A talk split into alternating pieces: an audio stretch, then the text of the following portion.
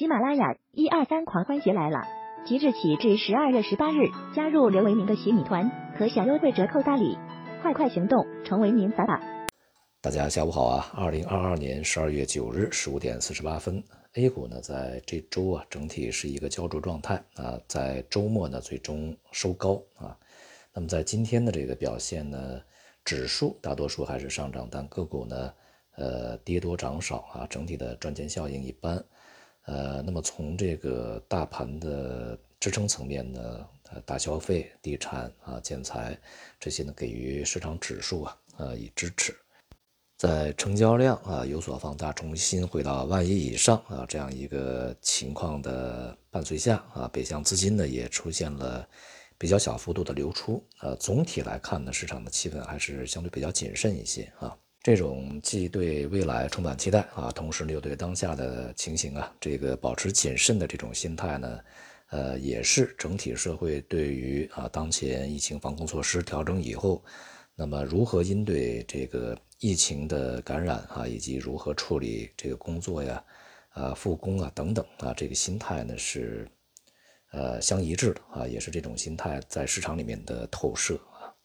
今天呢，公布了十一月份的国内啊这个 CPI 和 PPI 啊，其中这个 CPI 呢同比是上涨一点六，而 PPI 呢是同比下跌一点三啊，这都与这个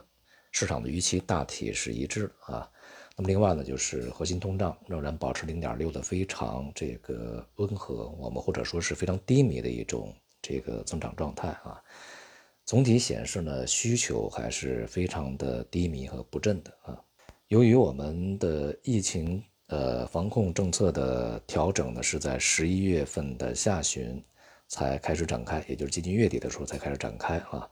那么因此呢，对于十一月份的这样的一个数据，能否在年底以及这个春节之前啊，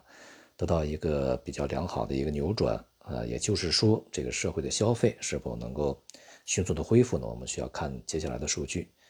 预计在当前啊，就是我们在前面所讲的，既有期期望啊、期待，又有顾虑的情况下，可能不会非常快的啊，这个将这样的一个需求疲软的状态呢加以彻底扭转。另一方面呢，也说明啊，如果我们的通胀水平呃继续保持一个相对比较温和的状态，明年呢，这个整体通胀不会大幅飙升的话啊，因为我们和全球的这个经济的节奏呢有所错位。在全球这个通胀迅速飙升的时候呢，我们的国内经济相对比较冷啊，因此通胀呢一直保持比较温和。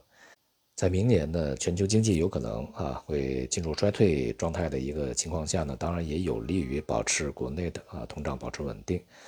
那么也就对啊，如果明年国内经济出现比较大的一个这个影响啊，就受外部的下滑影响这个拖累的话，那么货币政策啊反而呢会有更多的空间呃加以施展。也对啊，疫情管控啊，这个逐步走向放开的这样的一个过程中，呃，尽一尽快的啊恢复经济呢是有好处的啊。在十二月上旬的一周多的时间里啊，这个在全球范围内看呢，大多数的这个市场啊，股票市场呢都是到目前为止是下跌的啊，无论是欧美还是这个亚洲啊，都是如此。那么在呃，这一周啊，至少这一两周的时间里面呢，中国股市表现还算这个在全球是不错的啊。那么接下来在下周呢，将进入一个比较敏感的时期啊。那么十三四号啊，美联储呢将召开货币政策会议，在这次会议上面呢，加息五十个基点基本上是啊百分之百的可能性啊。重要的呢是这个美联储啊在会议后的声明。给市场传递一个什么样的声音啊？是持续加息到一个相对比较高的一个水平，还是说啊，明年的利率见顶的呃这样的一个幅度呢，会呃比市场预想的更加低一些？这个呢是市场需要去观察的啊。当前呢有很多的猜测啊，这个比较多的呢是认为在明年，呃，美联储的联邦基金利率应该是在百分之四点九，也就是五以下啊见顶。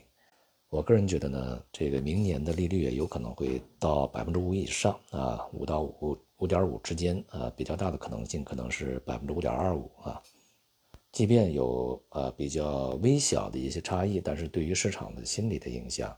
就像这个市场里面的整数关卡一样啊，关卡一样呢，可能会在心理层面形成这个比较大的这种反差啊。因此呢，在本周啊市场相对平静的情况下啊，就是